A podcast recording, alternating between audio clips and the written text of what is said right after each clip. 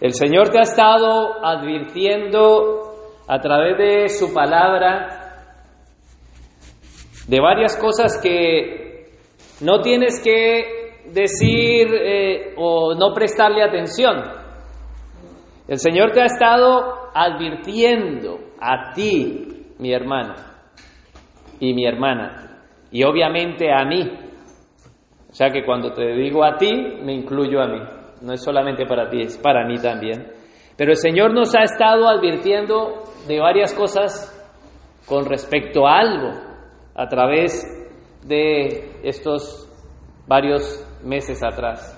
Y si eres un creyente, si eres una creyente, si eres una hija de Dios y si eres un hijo de Dios, si te, si te consideras hijo de Dios y hija de Dios, tú debes de estar buscando ese conocimiento que Dios te está diciendo a través de la voz del Señor que se pronuncia aquí cada domingo. Y cada domingo el Señor nos habla a través de su palabra y si tú, el Señor te habla el domingo y el domingo no viniste, pues también el Señor ha permitido las redes sociales para que vuelvas a oír el mensaje que te ha dicho el domingo. Y no solo lo vuelvas a oír, sino que si no has venido, lo puedas oír y no digas, ah, yo me perdí. No, el Señor no está permitiendo que perdamos nada. El Señor ha determinado de que su palabra no volverá a mí vacía. Y como iglesia, que somos todos los miembros de esta iglesia, cada miembro de esta iglesia debe de estar creciendo en la búsqueda de la santidad, que es de lo que Dios se está pronunciando a nosotros. Y cada semana el Señor nos habla a través de su palabra también, no solamente el domingo, sino que el lunes, ahora estamos leyendo Juan como iglesia. Y debe de estar como iglesia creciendo en esa lectura bíblica. Nos está hablando a través de los salmos, a través de los proverbios, a través de los estudios bíblicos. El Señor, tu Dios, te está hablando cada día. ¿Y qué nos está advirtiendo Dios? Yo decía, bueno, ¿qué hago? ¿Lo menciono todo? Pero es difícil por el tiempo. Pero me, me fui a siete predicaciones atrás. Porque me vi obligado a través de lo que voy a hablar hoy me vi obligado a mirar qué es lo que el Señor nos ha dicho, siete mensajes. A través de Filipenses, de la carta que Dios nos está hablando, Él nos ha advertido, lo puedo decir en plural, pero como enseñaba esta mañana en el estudio bíblico a las 10 de la mañana, el Señor te está advirtiendo.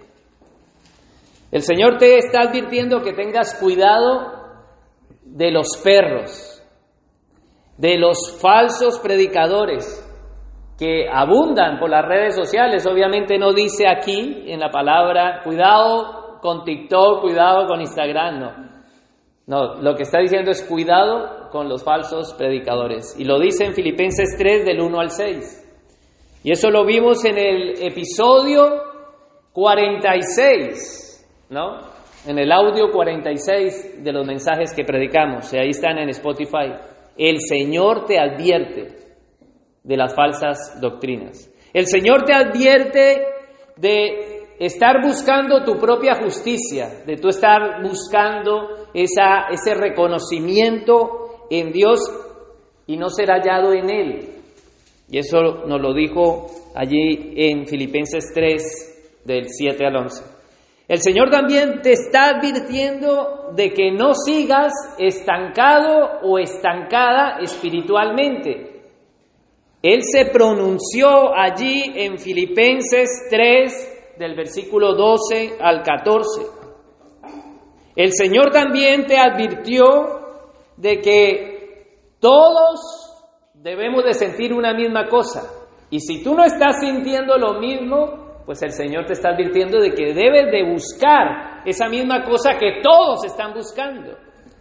Y eso lo dijo en Filipenses 3 del 15 al 17 en el mensaje para lo que Dios nos está diciendo aquí en esta congregación número 50, el Señor nos ha advertido de que no te comportes como un enemigo de la cruz de Cristo. Y eso lo dijo en Filipenses 3 del 18 al 21. El Señor te advierte y te dice, no te comportes como piensan la gente de este mundo. Y el Señor también te advirtió de arreglar las grietas que tienes con tus seres queridos, las rencillas, los conflictos. El Señor te advierte y te dice que no te llenes de ansiedad. Y ese fue el mensaje de hace ocho días. En Filipenses 4.1 del 1 al 5 y Filipenses 4 del 6 al 7. Así que hasta aquí el Señor se ha pronunciado. Y estamos ya llegando al final de la carta y yo no estoy queriendo ir muy rápido, porque hay un versículo y yo me paro y solo leo seis versículos y estudiamos y escudriñamos y yo no quiero avanzar, porque lo que yo visualizo ahí cuando estoy estudiando la palabra, no me quiero decir voy, voy a ir más rápido para terminar Filipenses, no, porque hay muchos temas en la escritura, porque quiero cumplir bien mi ministerio porque ¿qué dice la escritura? Dice que toda la escritura es inspirada por Dios, toda la escritura. Y si yo estoy leyendo un capítulo, un versículo, ese solo versículo es la escritura del Señor. El siguiente versículo tiene el mismo peso que el anterior y todos los versículos hacen toda la escritura, incluyendo la genealogía. Entonces toda la escritura es inspirada por Dios y es útil. Y Dios está pronunciando a nosotros y es útil lo que nos está enseñando. Eso es lo que dice, es útil para enseñar. El Señor nos está enseñando. Pero en estas siete últimas predicaciones el Señor nos ha estado reprendiendo. Y dice la escritura que toda la escritura es inspirada por Dios y es útil para reprender. Es útil para corregir y es útil para instruirnos en justicia, para decirnos por aquí. Tú estás desviado, corrígete y el Señor se ha pronunciado y nos está instruyendo a través de su palabra. Y eso lo encontramos en 2 de Timoteo 3:17 para aquellos que apuntan, no es necesario proyectarlo. Después de segunda de Timoteo 3:16 de decir esto, de que toda la escritura es inspirada por Dios, ¿sabe cuál es el propósito de la predicación? ¿Cuál es el propósito de que tú vengas a oír cada domingo el mensaje? O que lo escuches, porque si tú no estás creciendo con la iglesia, si tú no estás en el propósito de la iglesia, a ti no te importa lo que Dios está diciendo aquí cada domingo. Y tú no eres miembro de este cuerpo, pero Dios te ha puesto en este lugar. Dios te ha dado como miembro a cada uno de, tus hermanos, no te ha puesto en otra iglesia. Y Dios aquí nos está instruyendo de esta manera. Y no es casualidad que tú estés, porque en Dios no hay casualidad. En Dios hay causalidad. Él es la causa por la cual estamos aquí. Él causa las cosas.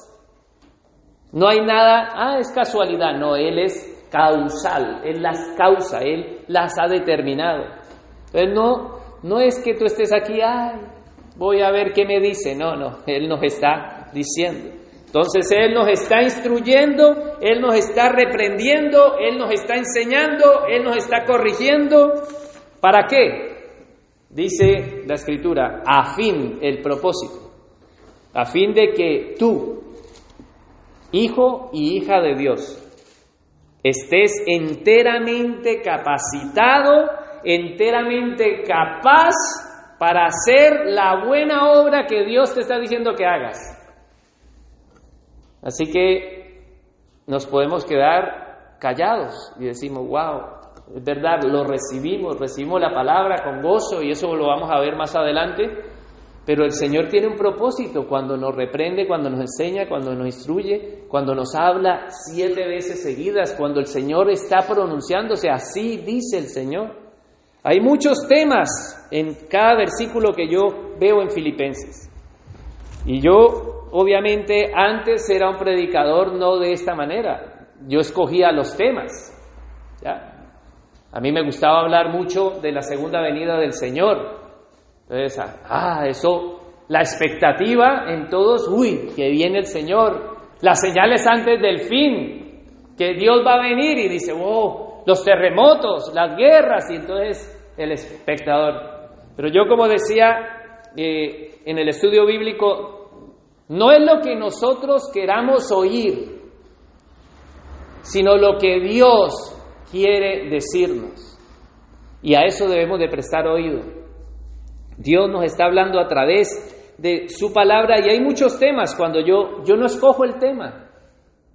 Porque como estamos escudriñando la palabra, es versículo a versículo, yo no escojo el tema. Y el tema es, está entrelazado y hay muchos temas de allí y yo no puedo sacar la instrucción porque trata un tema y después salta al otro. Y en especial hay un tema que se repite en Filipenses. Yo lo iba leyendo y se repetía. Y yo decía, ¿qué hago? En este versículo predico de este tema en Filipenses, porque apenas lo ha mencionado, yo dije, no, lo, me lo salté ese tema. Y no porque yo esté acostumbrado, ahora ya no estoy acostumbrado a saltarme los temas. Si el tema está allí, yo tengo que predicar de lo que dice ahí. Eso es toda la escritura, no escojo el tema. Y hay un tema que sí me he saltado, y no porque se me haya dado la gana, sino porque sabía que ese tema se trataba en el último capítulo de Filipenses, que es la carta que nosotros estamos leyendo. Y ese tema es el gozo en el creyente. Y él desde el versículo del capítulo 1 del versículo 4, él dice, gozaos.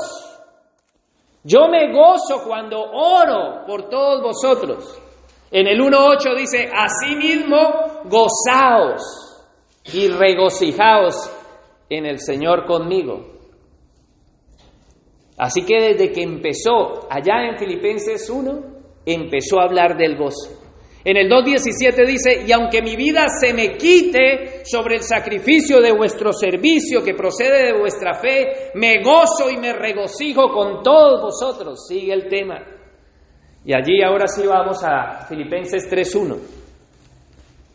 Todos aquellos que tengan sus Biblias la abren y si no también nuestros hermanos la proyectan. En la Reina Valera dice 3.1. Por lo demás, hermanos, ¿qué tenemos que hacer? Gozaos en el Señor. A mí no me es molesto el escribirlo las mismas cosas, o sea, lo que ha estado diciendo, y para vosotros es seguro gozaos en el Señor. Y claro, cuando yo llego allí a, capítulo 3, dice gozaos en el Señor, pero en el 2, ¿qué dice? Guardaos de los perros. Entonces yo digo, bueno, o hablo del gozo o hablo de los perros, ¿no? Y decidí en mensajes anteriores, dije, voy a, empezar a hablar y el gozo lo voy a dejar para el final, ¿no? Porque va a volver a citarlo. Y es allí donde nosotros podemos ir al capítulo 4, que es donde nosotros estamos, Filipenses 4, versículo 1, donde la iglesia que está creciendo, está atenta a lo que el Señor le está diciendo, sabe que estamos allí en ese capítulo, dice, por lo tanto, ¿no? Así que, en la Reina Valera, hermanos míos, amados y deseados, otra vez que dice, goza, gozo y corona mía, están firmes en quién? En el Señor. Y sigamos leyendo hasta el 4.4. Ruego a Evodia y a Sintique que sean de un mismo sentir en el Señor. ¿Se dan cuenta la palabra que se está repitiendo? En el 4.1 nos dice que debemos, somos gozo, corona, y estamos firmes en quién? En el Señor. 4.2 dice, sean de un mismo sentir en el Señor. 3, 4, 3 dice así, te ruego también a ti, compañero fiel, que ayudes a estas que combatieron juntamente conmigo en el Evangelio, con Clemente también y los demás colaboradores míos, cuyos nombres están en el libro de la vida.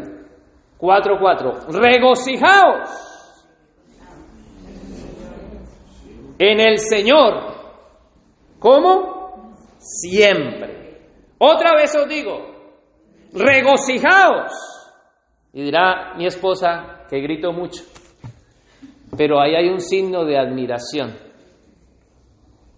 No creo a Pablo diciendo, regocijaos en el Señor. Otra vez digo, ah, regocijaos en el Señor. Es regocijaos en el Señor.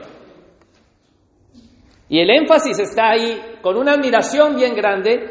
Y si tú observas, como observo también cuando voy a estudiar la palabra para predicar, me doy cuenta de que habían varios temas que están hablando allí del gozo. Pero en el 4.4 rompe.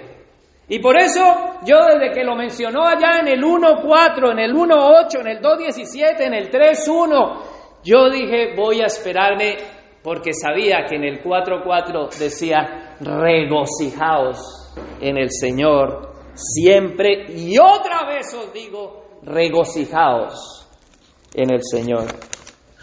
Así que hermanos, el tema que está en toda la carta de estos versículos, que es el gozo, ¿por qué es tan importante? ¿Por qué se repite tanto?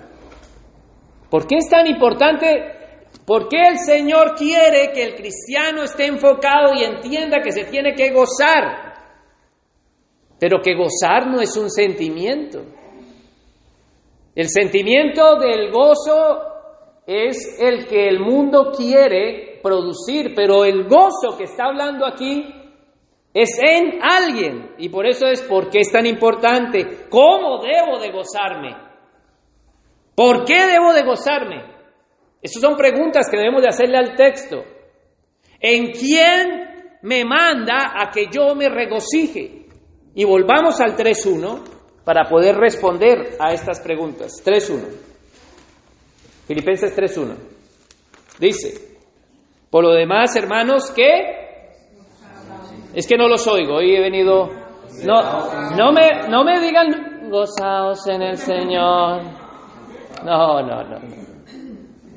Porque cuando nosotros estamos viendo un partido y marcan el gol nuestro equipo, nosotros qué?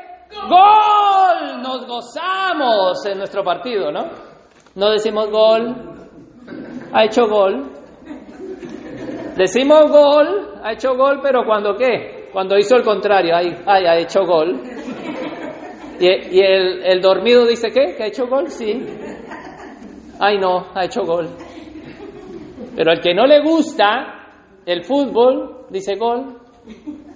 Pero el que es y se identifica y está en el equipo, dice gol. Y esto es lo que está diciendo Pablo gozaos en el Señor.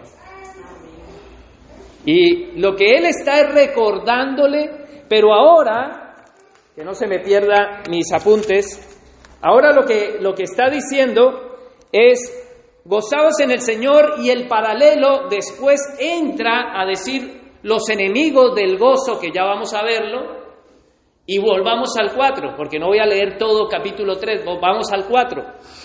Entonces, yo quiero que podamos hacer como una pesca. Si en el 3.1 dice gozados en el Señor y empieza a hablar de otro tema, ahora vuelve a estar 4.4. ¿Qué dice el 4.4? Esto me está molestando. Regocijaos. Pero otra vez me están diciendo gol. Regocijaos en el Señor. Otra vez os digo, o sea que les da otra oportunidad. ¿Qué tenemos que hacer? Regocijaos en el Señor. Claro, eso ya, ya cambia. Eso ya cambia. Regocijaos en el Señor siempre. Wow, el siempre. Uh, el siempre me deja como así, como un poco regocijados en el Señor siempre. Y yo quiero hablar de los enemigos del gozo también. Porque hay dos caras de la moneda. Porque Él está diciendo, por un lado, gozaos en el Señor, pero inmediatamente del 3.1, cuando Él dice, gozaos en el Señor, está firmes en el Señor, en el 3.2 empieza a hablar de la otra cara de la moneda, del enemigo que puede obstaculizar el gozo del cristiano. Y obviamente yo no voy a hablar de todo lo que prediqué pero sí quiero al menos identificar ese enemigo, enemigo número uno del gozo del cristiano. Porque él dice, gozaos en él Señor. Siempre, ¿no? Y ese enemigo es aquel creyente que se puede gozar radicalmente, se puede gozar porque ha experimentado en su propia carne, se puede gozar que ha recibido el poder de la salvación. Solamente se puede gozar el hincha de su equipo cuando ha experimentado que su equipo ha hecho un gol, ¿a que sí? El otro dice gol, hay gol, ¿no? Perdimos. Pero el que experimenta ganancia, ¿cómo está? Efusivo. ¡Gol! hay unos que corren, saltan, ¿no? Bueno, para los que no les gusta el fútbol, la, el ejemplo no les viene bien, pero algo te gustará, ¿no? Porque si no hay nada que te guste, eres la otra cara del gozo. Un aburrido. Ay, eso tan feo.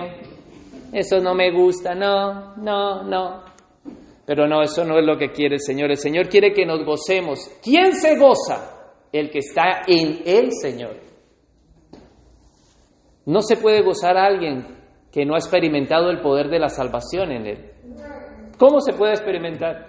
Porque solamente se goza en el Señor aquel que ha experimentado la salvación en su vida, el que entiende que la gracia de Dios se ha derramado sobre mi vida, ese experimenta gozo, ese entiende que está seguro, ese entiende que tiene un Salvador.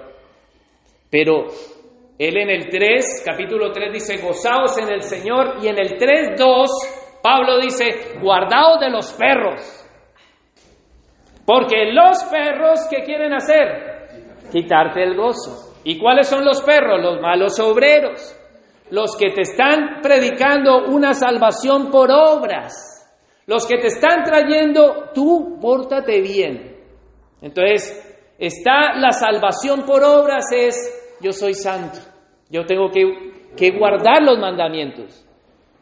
Ese está buscando la santidad para ser salvo, está buscando ser justo por sus obras, porque como es bueno, yo me estoy portando bien, es justo Dios que tú me salves. Entonces, ese nos está gozando en la obra de la salvación en la cruz del Calvario. ¿En qué se está gozando? Señor, mira qué bueno soy, yo oro, yo diezmo, yo pongo la mano sobre los enfermos, ellos sanan, yo visito, pero ese está equivocado. El que se goza en el Señor, por eso en el 3.1 dice, gozaos en el Señor, en el 3.2 dice, guardaos de los perros, porque los perros te van a querer robar el gozo de la gracia, el gozo de la salvación, que dice David, no quites de mí el gozo de tu salvación. Cuando la salvación vino a nuestras vidas, ¿tú recuerdas el gozo que experimentaste en tu vida? ¿No lo recuerdas?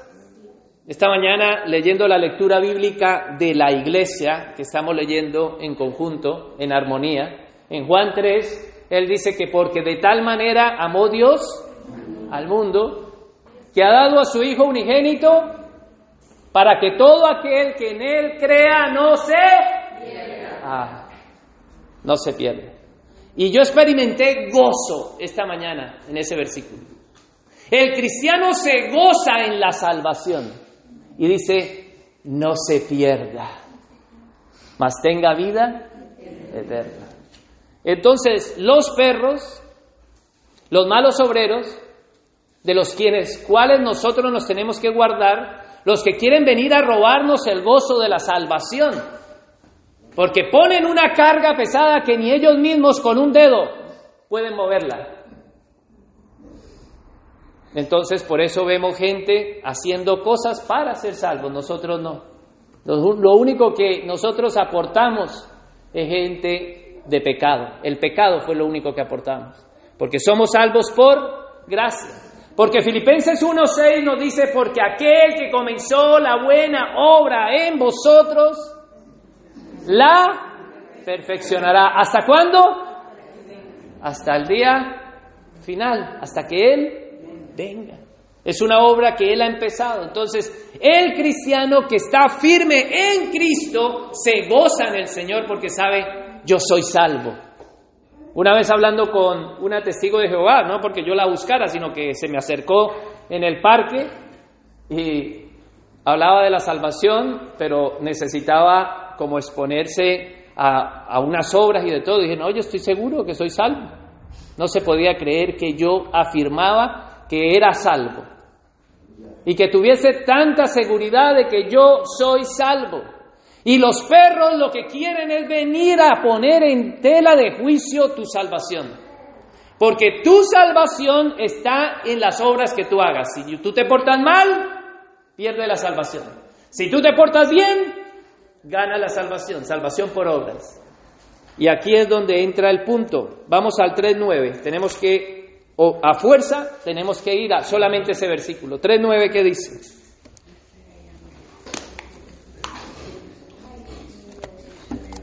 ¿Y ser hallado en quién? En él. En él. ¿Tú vas a ser hallado en tus obras o en Cristo? Porque si tú lees la palabra en su contexto, el 3.1 que está diciendo, gozaos en el Señor. Y el 3.9 dice, ser hallado en Él, no teniendo tu propia qué? No los oigo, no teniendo tu propia qué? Justicia que es por la ley, sino la que es por la fe en Cristo, la justicia que es de Dios por medio de qué? Por la fe. 3.10, a fin de conocerle. ¿Qué, ¿Qué conoce aquel que ha recibido salvación? 3.10, el poder de su... Léanlo hermanos. Y el poder de su resurrección y la participación de sus padecimientos, llegando a ser semejante a Él en su muerte. Solamente se puede gozar en Cristo aquel que ha participado de su muerte, de su vida, de su resurrección. Por eso decía, solo puede gritar gol aquel que es hincha de ese equipo. Solo se pueden gozar en Cristo aquellos que entienden que han sido salvos. Si no, no se gozan. No se gozan. Pero los perros quieren hacer que tú busques una justicia. Ay, vale, yo me congrego, porque si no me congrego me pierdo. ¿No? Eso no. La salvación no está sujeta al congregarse.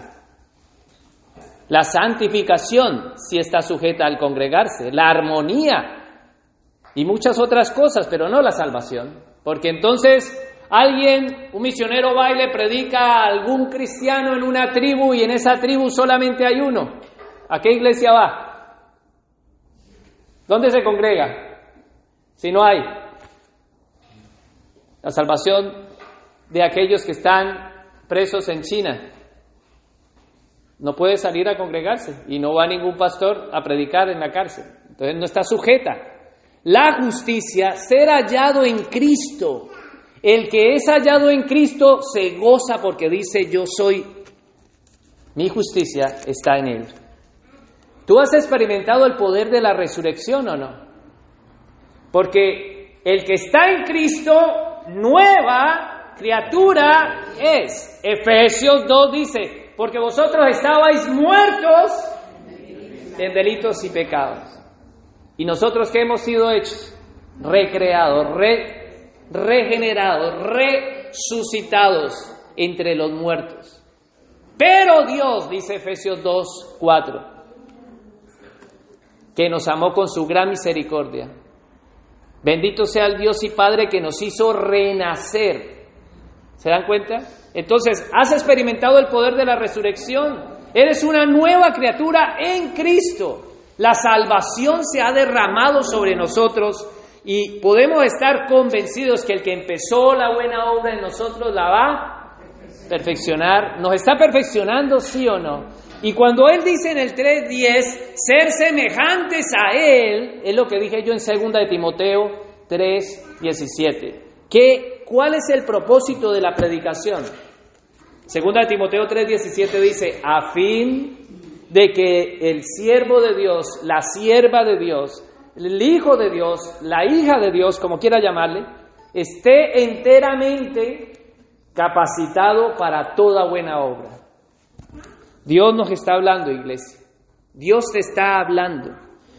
Pero el gozo del cristiano, el enemigo, quiere venir a opacarnos. Cuando oímos falsas doctrinas, cosas que vengan a poner en tela de juicio la salvación, obviamente, si la salvación está sujeta a ti, llénate de tristeza o no. Cuando yo me veo a mí, cuando yo veo mis obras, cuando yo me veo al espejo de la palabra de Dios, lo único que entra en mi corazón es tristeza. Hay esperanza en mí, no la veo, nunca sería salvo. Pero cuando yo veo a Cristo veo salvación, gracia y misericordia. Porque Él dice en el 3.9, yo soy hallado en Él, mi justicia está en Él, Él es justo. Y porque Él es justo, el justo murió por un pecador, y ese eres tú, y ese soy yo. Entonces, ¿eso que llena nuestro corazón? Gozaos en el Señor siempre. Yo me gozo en la salvación, y tú debes de gozarte en tu salvación en la salvación que está en qué? En la obra de Cristo, que es lo que acabamos de leer. Y vuelvo a leerlo, no es necesario que lo proyecten. Dice, a fin de conocerle, conocimos un día al Nazareno, un día el Nazareno de Galilea se cruzó por nuestro camino y íbamos en nuestro caballo como Pablo Pablo acaba de narrar en el 3, en el capítulo 3, que él antes era fariseo, que perseguía a la iglesia. Entonces el contexto está. Él va caminando, pero el nazareno se le cruzó. Así estábamos nosotros. Y el nazareno lo conocimos. ¿Por qué? Porque él se reveló a nosotros, ¿no? ¿O tú lo conociste porque sí? Porque naciste en un hogar cristiano, Dice la escritura que Él nos eligió desde antes de la fundación del mundo. Eso llena nuestro corazón de gozo. Y dice, a fin de conocerle y el poder de su resurrección, la participación de sus padecimientos, entonces nosotros nos gozamos en la salvación, en el Señor, en la obra que Él hizo en la cruz del Calvario. Y entonces ningún perro, ningún mal obrero de la palabra va a venir a robarnos nuestra salvación porque es la, la salvación es la obra que Cristo hizo en la cruz del Calvario. Tú no tienes que hacer nada. Por eso Él dice, gozaos en el Señor. El otro enemigo del gozo en el creyente, vamos a ver, ya vimos el, el primero, el segundo, el primero, yo los he enumerado por algo que yo veo. Tú puedes ver más, ¿vale? Esto es lo que yo veo. Y lo que yo veo no es el todo. Porque si no, esto sería una secta. Si yo soy el único que veo y lo que yo digo es el amén y el fin, hermano, apague y váyase de aquí, porque tú puedes ver más que yo. Así que el segundo enemigo del gozo en el creyente es el que busca su deleite en el pecado y no en el Señor. Y eso está ahí contenido. Por eso yo quiero volver a hacer un stop, iglesia. Entiendan de que nosotros estamos escudriñando la palabra de Dios versículo a versículo, estamos caminando y Dios, el Dios de la palabra, se está abriendo a nosotros. Y llegamos caminando en el 3.1 y nos dice, gozaos en el Señor, pero el tema cambia en el 3.2, guardados de los perros. Ahora, seguimos avanzando y el tema que empezó en el 3.1 viene y nos dice que hay otro enemigo. Ese enemigo son los deleites. Otro enemigo está en el 3.18. Vamos al 3.18. Filipenses 3.18 dice, porque por ahí, ¿cómo andan? ¿Pocos? Andan muchos de los cuales os digo, dije muchas veces y aún lo digo como, llorando. Él estaba diciendo que había gozo. Pero ahora él está triste, ya no hay gozo. ¿Por qué no hay gozo? Que son, ¿Por qué? Porque son enemigos de qué? De la cruz de Cristo. Los enemigos de la cruz de Cristo solamente tienen un Dios. 3.19, ¿qué dice? ¿Cuál es ese Dios? El fin de los cuales será perdición, cuyo Dios es que el vientre y cuya gloria su vergüenza, que solo piensan en lo terrenal. Entonces, uno, el segundo enemigo del gozo en el creyente son los deseos de nuestro vientre, los deseos de nuestra naturaleza. Si tú estás dándole deleite y solamente le das deleite a tu carne, y yo vuelvo a ser, no seamos malos intérpretes de lo que yo estoy diciendo. No quiere decir que tú no te puedas ir a un restaurante y tú ya digas, ah, pues el pastor ha dicho que yo no le puedo dar deleite, ya no volvemos a McDonald's. Bueno, McDonald's no, a Burger King o a lo que quiera, ya estoy dando aquí propaganda, a mí no me dan nada. No, el deleite que está hablando aquí es el deleite del pecado. Si a ti te si tú te gozas no en el Señor, sino en los deleites de tu carne, pues el gozo en el Señor en ti no está produciendo lo que él quiere. Él ha empezado gozados en el Señor, pero cuidado con estos perros, y ahora viene y cita esto. Cuidado porque el gozo en el Señor, el otro enemigo, es que tú estés viendo más para adentro. Y ese se vuelve tu Dios, porque Él lo pone. Tu Dios es el vientre, no tu Dios quien te salvó. Y cuando tú te empiezas a mirar qué necesita mi carne, qué le gusta, pues empiezas a deleitarte en el pecado, a deleitarte en lo que le gusta la carne y no a deleitarte en tu Dios.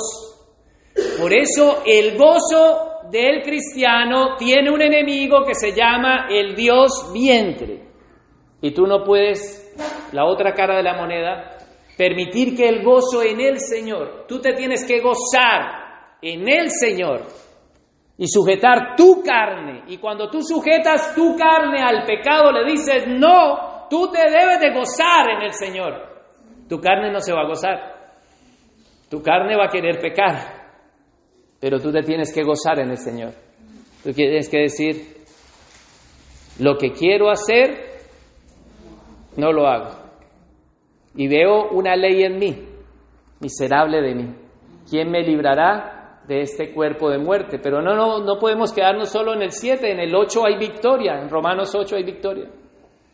En el Romanos 8 hay poder de Dios.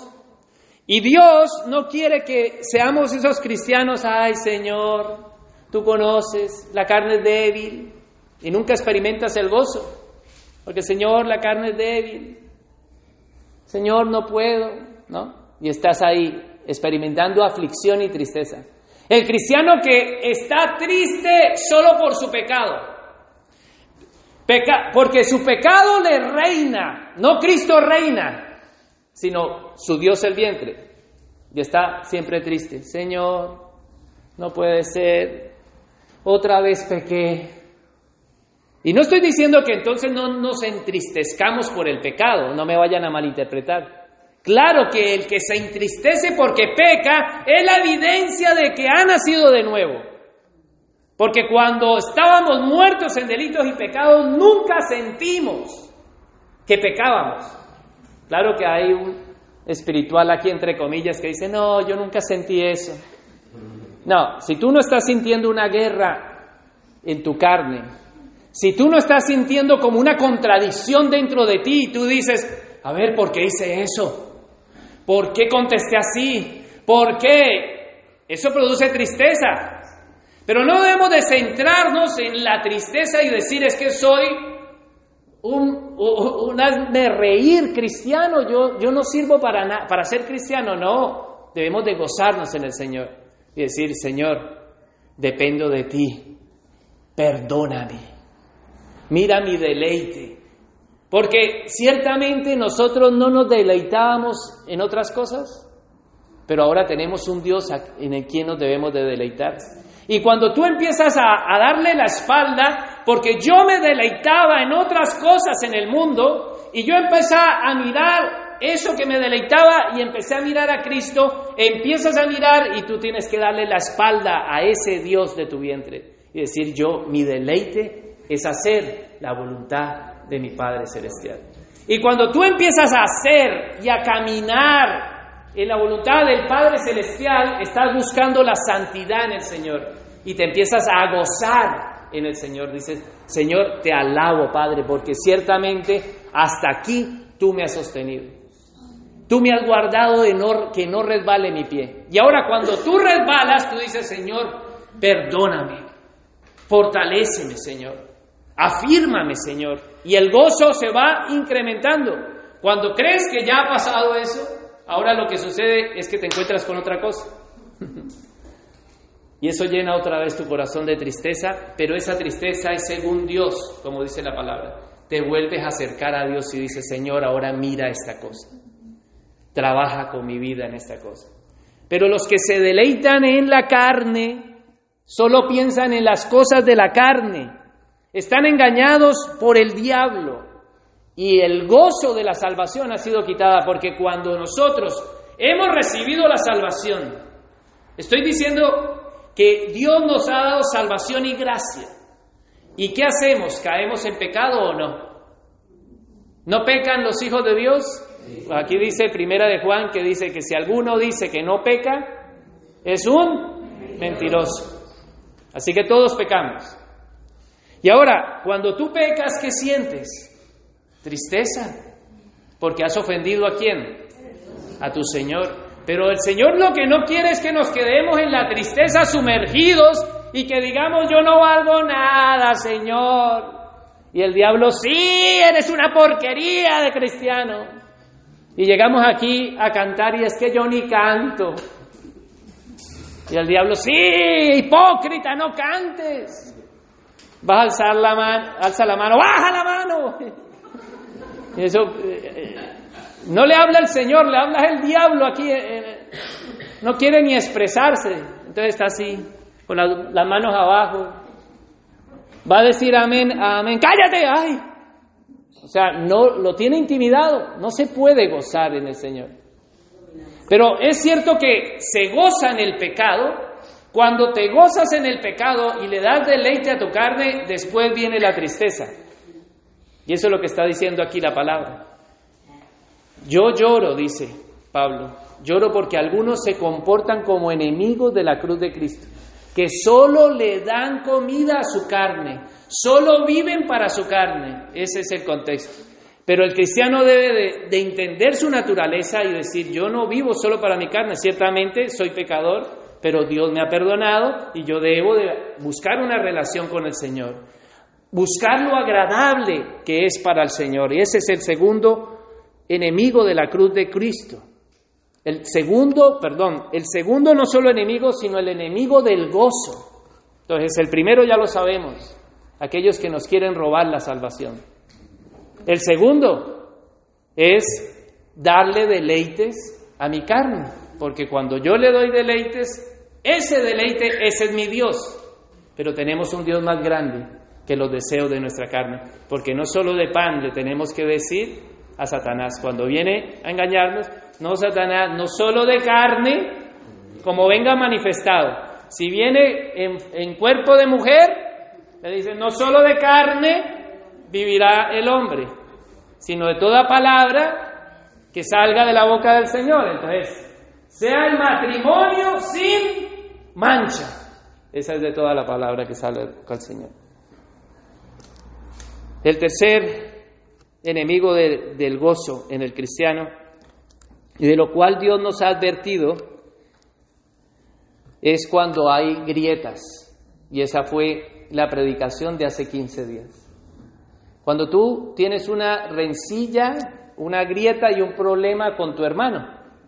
Y yo hablaba de, mi hermana, ¿no? De mi esposa. Colocaba del ejemplo y hablaba, decía, no, no, no es que eh, tenga eh, el mensaje para el matrimonio, sino que mi hermana en Cristo es mi esposa, porque es la que convive conmigo diariamente.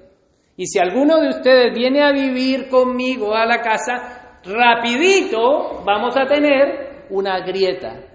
Y es allí donde el Señor vuelve a introducir el mensaje del gozo. Vamos al 4.1 otra vez.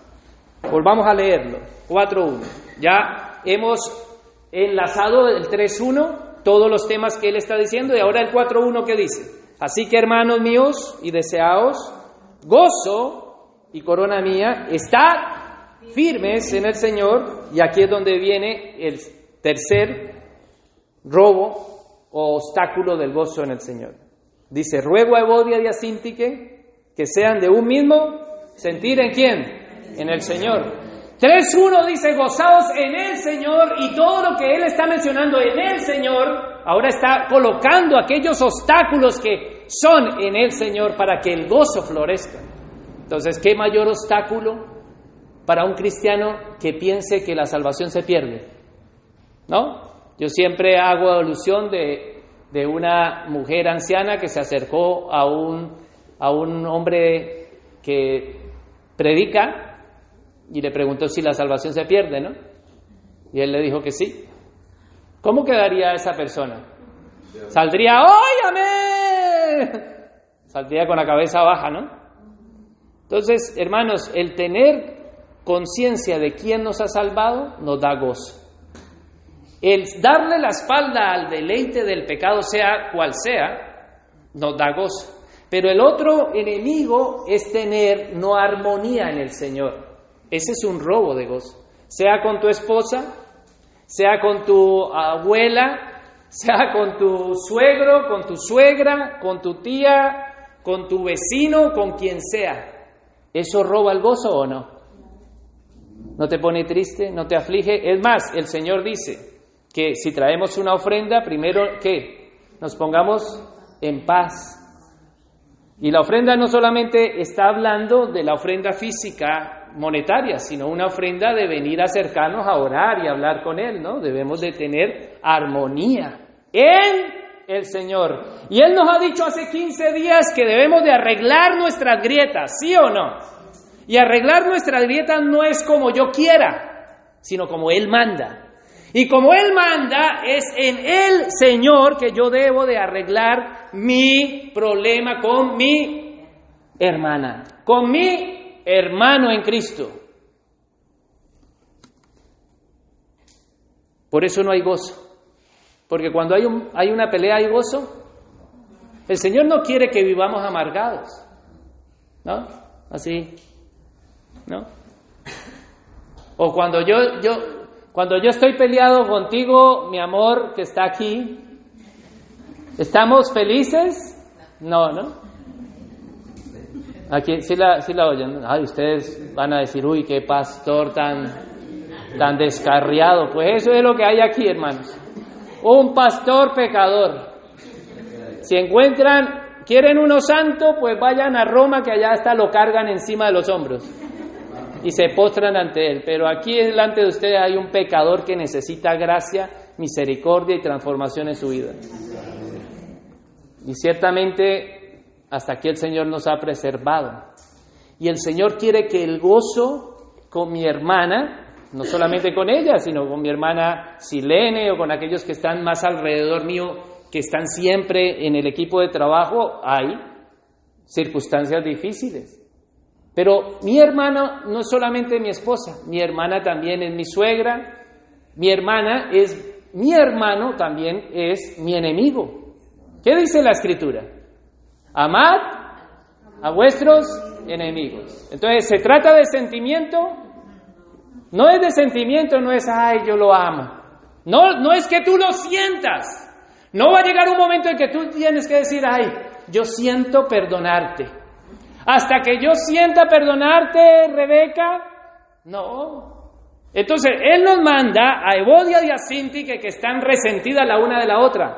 Y Pablo le dice, oye, Evodia, Sintique, la palabra del Señor es personal. Él nos advierte y nos llama a, arreglar las rencillas, las grietas. Yo que soy pintor tengo que taparlas. Pero yo no puedo meter en plaste cualquier emplaste, tengo que meter el emplaste que manda la palabra. Y ahí manda perdonar, ¿no? Tener misericordia, aplicar gracia. y aplacar, no justicia, pero lo primero que hacemos nosotros es, fuiste tú. ¿No? Michael se ríe.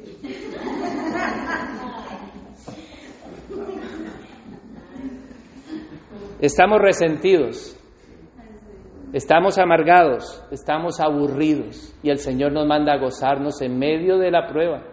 Porque ciertamente nosotros vamos a tener problemas en el matrimonio, en el trabajo, incluso cuando vas tú en tu bonito coche y se te pasa alguien por delante, no genera un problema. No, tú eres tan bueno que tú, no, tú le dices, siga usted adelante, sírvase usted de la carretera yo me pongo de un lado y el otro está detrás ahí encendiéndote las luces, pitándote, y tú no reaccionas, es que eres tan manso. Eh, son blancas palomas. Aquí el único cuerpo negro soy yo. No, hermanos, hay rencillas y eso no produce gozo. Y el Señor nos manda a acercarnos y decir, hermana, mira, tengo esto, perdóname y el gozo, porque yo aplico la restauración que el Señor manda. Si alguno tiene algo contra un hermano que debemos de hacer, ir y pedirle perdón o ponernos de acuerdo con él. Si no me oye, traigo dos o tres testigos y si no me oye, lo informo a la iglesia y si no nos oye la iglesia, decimos no es nuestro hermano. Y hay disciplina. Así que hermanos, no podemos seguir tristes lo contrario del gozo, pero también debemos de ponernos, lo que está diciendo es que en medio de la prueba también debemos de gozarnos. Porque a pesar de que yo tengo problemas con mi hermana Rebeca, la cual es mi esposa, en la cual vive, también tengo hermanitos pequeños que son mis hijos. ¿Y no tenemos problemas con nuestros hijos? No, es que los hijos del pastor no pueden ser así, ¿no? la ideología esa de que los hijos del pastor tienen que venir con la corbata, la Biblia debajo del brazo. No, hermanos, eso no es correcto, eso no es bíblico. Dios, Dios es el que escoge la salvación. Y Dios tenga misericordia y escoja a todos mis hijos. Y pueda decir, mi casa y yo serviremos al Señor. Hermanos, debemos de gozarnos en el Señor, en la salvación. Debemos de gozarnos en el Señor cuando venga el deseo de nuestro vientre. Cuando nuestro deseo nos invite a pecar, debemos de darle la espalda y gozarnos en decirle no. Eso se llama mortificación. Mortificar la carne decir, no, yo no voy a reaccionar de esta manera y, esforzarnos. Y si ah, tú te has deleitado y te has quedado, que yo te dije que papa, ya le has dado comida a tu vientre, se te ha salido todo del vientre. Ahora que te toca arreglar esa rencilla, te acercas y dices, perdóname mi amor, fui culpable, ¿no? Y después no volver a hacerlo. Porque no podemos es, pero obviamente lo volveremos a hacer. Y 70 veces 7, ¿qué tenemos que volver a hacer? Perdonar. Queremos que nos perdonen pero no queremos perdonar. Y el Señor, eso impide que el cristiano se goce porque viene a la congregación, viene delante del Señor resentido. ¿Cómo viene? Señor, llévatelo. No aguanto más. Señor, míralo. Padre, cámbialo. Señor, transfórmalo. Señor, ¿no? Y somos como Juan y su hermano que iban caminando y de pronto porque les pareció algo malo que no quisieron hacerle un, favor al Señor, le dijeron Juan y su, y su hermano al Señor Jesús, los apóstoles, dijeron, ¿qué pasa Señor? ¿Oramos para que descienda fuego del cielo y los consuma? Ay, ustedes no oran, ¿no? Señor, que se lo trague la tierra, que descienda fuego, úngelo. No, úngelo, ¿no? Y él dice que no podemos estar llenos de queja y de contienda. Es cierto que entonces cuando nos acercamos al Señor, ¿qué gozo traemos? Traemos la cabeza abajo. ¿Cómo es nuestra alabanza? ¿Cómo podemos decir, alma mía, alaba al Señor? No, porque estamos resentidos con el otro. Y ese es un enemigo del gozo. El cuarto enemigo del gozo, y con ese voy terminando, es los afanes del mundo. Y aquí está en la carta. Vamos a, al versículo 4.4. Después de que le ha dicho a Evodia y a Sinti que, mira el 4.1, dice, gozaos. 4.1, está firmes en el Señor. Después pasa a tratar el resentimiento. En el 4.3 le dice a aquellos que están allí que traten ese problema, que son Clemente y el, compañero fiel. Y en el 4.4 vuelve a decir, ¿qué dice? Regocijaos en el Señor, siempre otra vez digo, regocijaos. Y ahora otra vez pasa al otro tema. Entonces, el tema que él está tratando en general es el regocijo del cristiano, pero también está tratando, mira, este, esto te quita el gozo. En el 3 dice, te quita el gozo cualquiera que venga a decirte, no, la salvación se pierde. No, tienes que obras para recibir la salvación. En el 3 también viene a decirte, cuidado, ¿no? Somos salvos por gracia, tú puedes darle rienda suelta a los deleites de tu vientre, ¿no? Porque está, ah, no, somos salvos por gracia, si yo peco no pasa nada, pero ahí lo deja cerrado y dice, no, no, esos que solo piensan en la carne, ¿no? Y en el 3, en el 4.2 habla de la armonía que tienes que tener con tu hermano, que es otra cosa que te roba el gozo, te roba la paz, ¿no? Es que no puedo verlo. No, sí. Rosana no dice eso, ¿no? Porque aunque Rosana no tenga esposo y sea una joven, también hay conflictos que pueden generarse con su mamá, con su papá, con su hermanita, con sus amigos del instituto, ¿no? Entonces, a todos en nuestro contexto debemos de buscar ese gozo. Dios quiere que vivamos en dominio propio. El que no tiene dominio propio le da rienda suelta. Y de eso yo sé bien o no mi esposa que está aquí. Y yo estoy ahí, Señor, ayúdame a tener el dominio propio, pero es que mi carne no tiene dominio propio, mi carne va en automático ahí, y sale. Y el Señor lo que nos manda es a frenarnos y a decir, a ver, ¿te vas a gozar en el Señor? Me tengo que contener. Aunque muchas veces me, me despeño por el barranco, digo, esta sí que no, ¡Uy!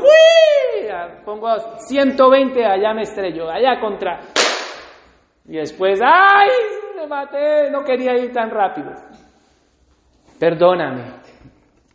Pobrecita mi esposa, ¿no? Y pobrecito el que tú le estés amargando la vida. ¿Hay alguno de aquí que pueda decir que no tiene pecado? Eso es lo que habla la escritura. Cuando nosotros nos damos cuenta quiénes somos, podemos tratar a nuestro prójimo como a, nosotros mismos. Y decimos, Dios está tratando. Y debemos de, mi esposa y cuando, vuelvo a hacer énfasis, cuando hablo de mi esposa es porque la que vive conmigo, si no, vente a vivir conmigo y vas a ver cómo está el problema, ¿vale? Pero cualquier hermano en Cristo que esté y que tenga vida y comunión, vamos a tener conflictos. Pero cuando ves que el otro es un pecador igual que tú, tú derramas gracia y dices, voy a aplicarle gracia. No le voy a dar lo que se merece, pero somos especialistas en traer justicia o no. ¡Ah! ¡Sas! ¡Sas! ¡Sas! Eso parecen ninjas. Ninja cristiano. ¡Ah! ¿No? Poner la otra mejilla, eso no nos gusta. La carne no le gusta, pero es lo que nos manda a poner la mejilla y a ver, dele, mijo. ¿No han visto esos videos de esos, eh, perdónenme, pero yo es que para mí es el deporte más absurdo, que se ponen dos hombres, que es lo que he visto hasta ahora, y se dan de tortazos a ver quién no queda al otro, pero no, es, no estoy hablando de boxeo, sino con la palma abierta y le das y ¡pam! Y después el otro de ahí. Yo creo que el cristiano debería de, de meterse en ese deporte. Mira, y eso me ha venido de, de inspiración en este momento. Me acabo de dar cuenta que he encontrado el deporte que tengo que practicar. Poner la mejilla. Y no, y después cuando le toque al otro decir, muchas gracias. Irme.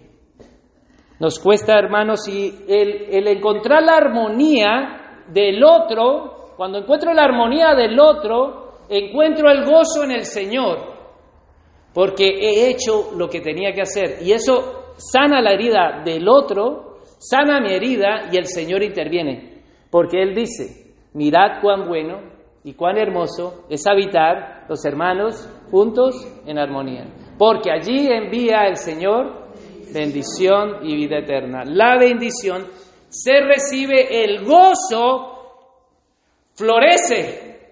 Obviamente en el momento de que te están poniendo las orejas rojas, a uno le ponen las orejas rojas, a otros los cachetes rojos, otros le ponen pálidos, otros morados. Pero cuando tú ejerces dominio propio, dices, me voy que reviento. Si tú no puedes, huye como José.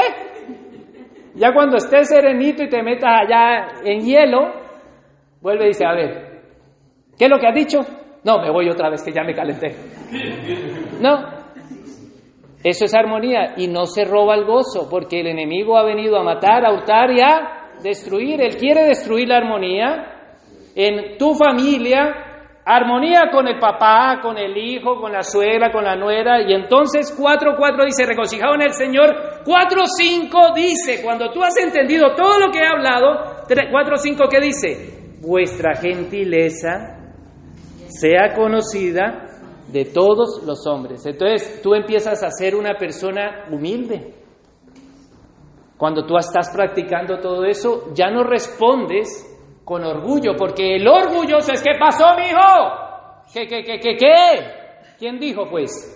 ¿Cómo es? ¿Cuándo? ¿Cuándo? ¿Cuándo? ¿No? Es lo que nos han enseñado desde pequeño, o por lo menos a mí, en mi contexto, es lo que me han enseñado. ¿Tú quieres perder? Ay, qué bonito eres. ¿Quién de nosotros quiere perder en un conflicto? Y él dice que se regocija cuando tú empiezas a practicar eso, tu gentileza, tu humildad, que es a lo que Dios nos llama a ser humildes, entregamos nuestro orgullo y decimos, no, no, no. A pesar de que yo tenga la razón, le decimos, Señor, hazme justicia tú. Y empezamos a aplicar humildad. Y ahí es donde él dice, vuestra gentileza sea conocida a quiénes? Con todos los hombres. Todos entra tu suegra, tu suegro. ¿Quién más? Que se me pueda quedar así por fuera. Tu jefe, tu jefe que no, no bien, tu, tu compañero de trabajo que no, no. Tu familiar, no, no existe ese familiar de, de, de el familiar de tu esposa que no es familiar tuyo. Ay, cómo se ríe esa risa por Uy, me, erizó toda la piel. Pero es verdad. ¿Hay o no? El cuñado, ¿no? ¿En? Pero aquí dice que todos los hombres, pero nosotros queremos ser gentiles con los que queremos, ¿no? Entonces vienen, hola hermanito, ¿Cómo está? No, eso es un... Habla y le, sale miel, miel. Pero cuando está en la casa le sale otra cosa. No, ustedes abren los ojos, lo va a decir, ¿no? Pero sí, es así. La gentileza dice, vuestra gentileza sea conocida con todos los hombres, ¿por qué debe de ser? ¿Cuál es la opción que o la cláusula que sujeta a eso, ¿qué dice el Señor? Está cerca. El Señor está cerca. Entonces el cristiano que tiene gozo, que sabe que es salvo, el cristiano que sabe que es salvo no por obras, que está perfeccionando su vida, que tiene que un conflicto con los pecados y le tiene que decir que no, estoy manteniendo mi gozo. Mi relación con mi Salvador yo no la voy a entregar a este deseo porque voy a entristecer al Espíritu Santo de Dios o no lo entristecemos. Gozaos en el Señor. Cuando pecamos, ¿qué hacemos? ¿No sentimos una tristeza? Bueno, el perdido no. El perdido dice, oh, ¿cómo le contesté? Uh, lo dejé planito. Plan, plan, plan. Así les digo a mis hijos, no, plan, plan, plan. No, no. Pero cuando pecamos, en ese momento, no ese momento, sino algunos, algunos en algunos días empiezan a sentir una profunda tristeza en su corazón.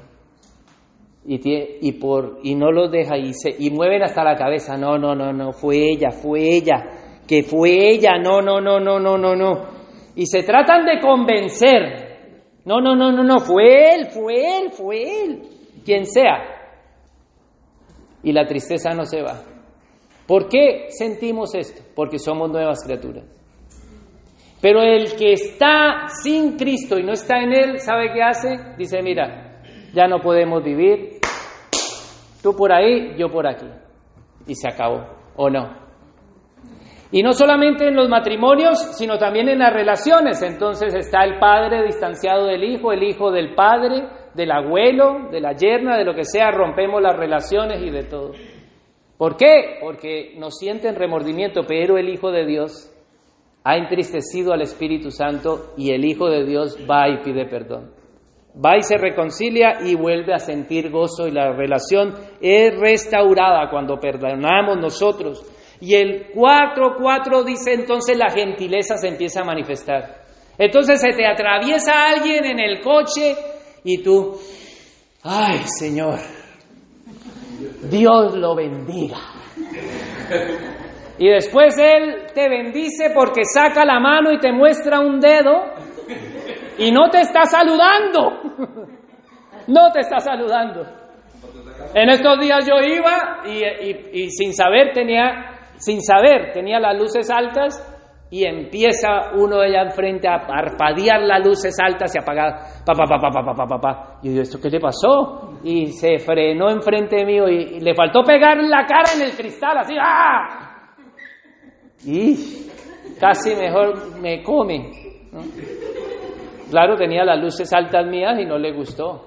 Pero así vamos, así vamos como él.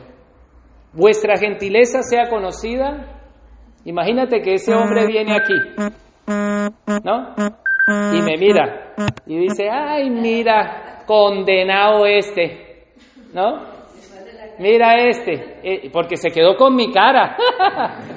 con mi cara se quedó, digo, uy Dios, ahora me tengo que cuidar. Pero dice, vuestra gentileza sea conocida en cosas tan pequeñas como esa. Vivimos poniéndole la luz alta a todos los que rodean, incluyendo nuestros hijos, ¿no? Porque a nosotros nos trataron así, creemos que debemos de tratar. El Señor dice en Efesios que debemos de instruir al Señor, perdón, instruir a nuestros hijos en Él Señor, no como nosotros se nos dé la gana. Nuestras relaciones están en el Señor, no como a nosotros se nos dé la gana. Debemos de ser esposos en el Señor, esposas en el Señor, hijos y hijas. Y por eso Él dice en el 4.5, regocijaos en el Señor, otra vez os digo, vuestra gentileza sea conocida de todos los hombres, el Señor está cerca. El cristiano está convencido de que Cristo viene que está cerca, porque en cualquier momento nos puede llamar o no, en cualquier momento.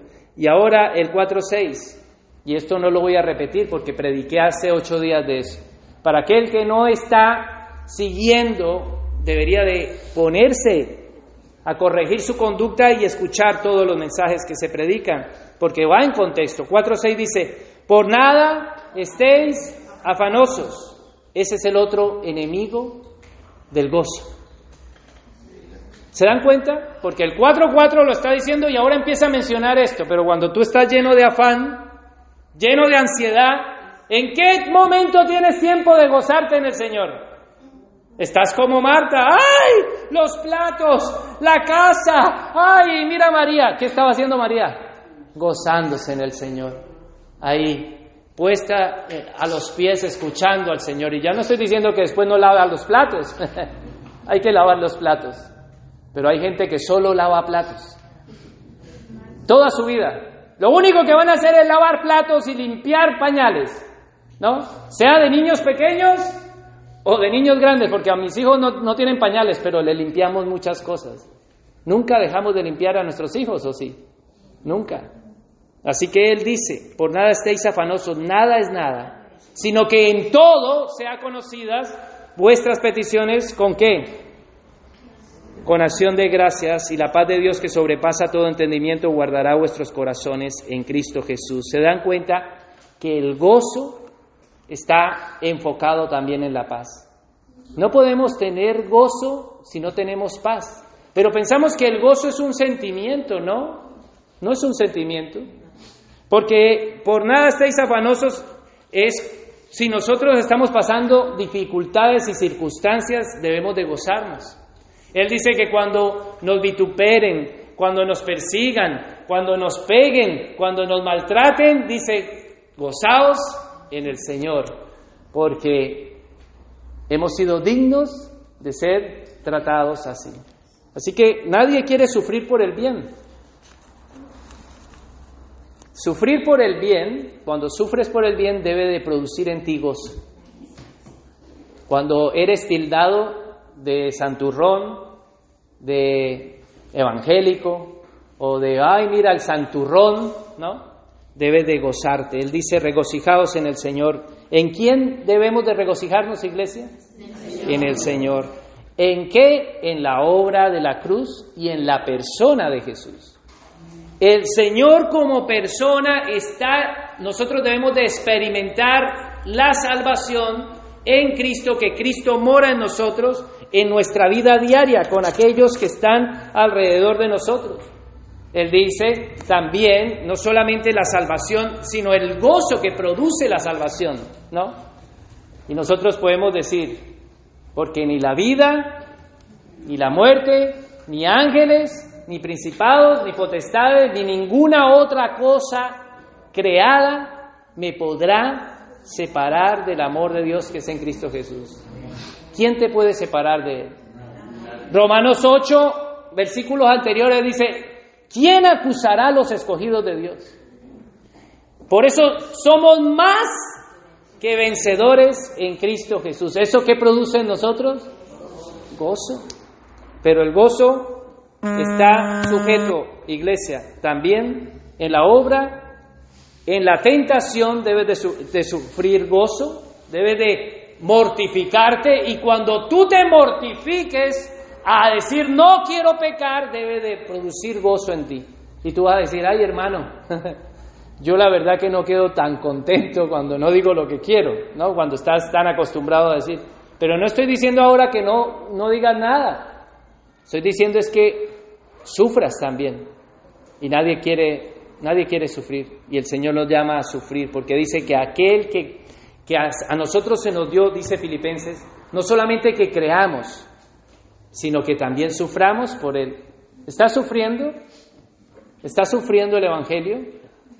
Eso es experimentar la persona de Jesús, es gozarnos con nuestros hermanos, es gozarnos en las circunstancias externas, porque produce ansiedad las bombas que caen en Ucrania, ¿o no?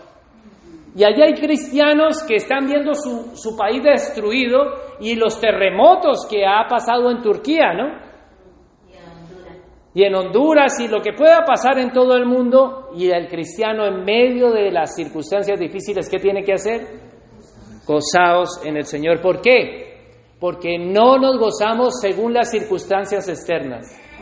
No tenemos que gozarnos porque tenemos casa, cuenta en el banco, los hijos están bien, la familia está bien. No, ¿sabe qué?